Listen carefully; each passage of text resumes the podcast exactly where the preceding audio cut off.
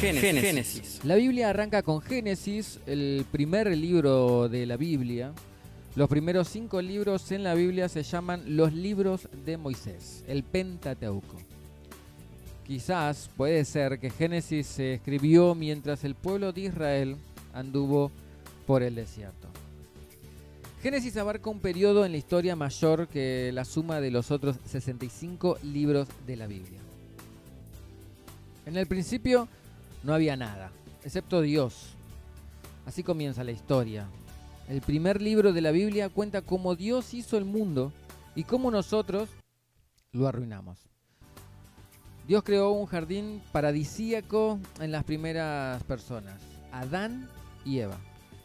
Pero el diablo se disfrazó de una serpiente y engañó a Adán y Eva para que desobedecieran la única ley de Dios. Acá la historia dio un giro siniestro.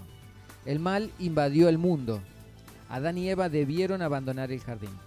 Sin embargo, Dios no le dio la espalda a la creación. Él prometió que vencería al diablo con un golpe aplastante. Más adelante las cosas empeorarían antes de mejorar. Muy pronto el mundo era tan malo que Dios cubrió todo con una inundación. Volvió a empezar con un hombre, Noé. Noé y su familia. Año más tarde, Dios eligió a otra persona, Abraham, y prometió que lo convertiría en una gran nación. Dios dijo que usaría a esa nación para bendecir a todos los otros pueblos de la tierra. Dios acompañó a la familia de Abraham paso a paso.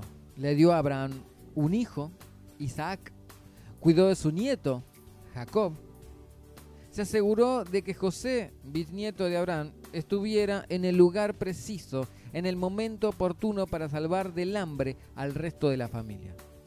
Al final de Génesis, la familia de Abraham tenía el tamaño de una nación pequeña. Dios había cumplido su promesa. Sin embargo, la familia que crecía y crecía aún no vivía en la tierra que Dios le había prometido, donde sería la luz de Dios para el mundo. Ahí comienza el libro que sigue, Éxodo. En Génesis te encontrás con algunos de los personajes más famosos de la Biblia, personas en acción en Génesis, como Adán y Eva, Abraham y Sara, Isaac y Rebeca, Jacob, José y más. Parecen héroes, pero comenzaron siendo personas comunes como nosotros. No siempre fueron valientes, tuvieron dudas y miedos como todo el mundo. A veces se equivocaron. Génesis es una muestra de que Dios puede hacer cosas extraordinarias por medio de personas ordinarias.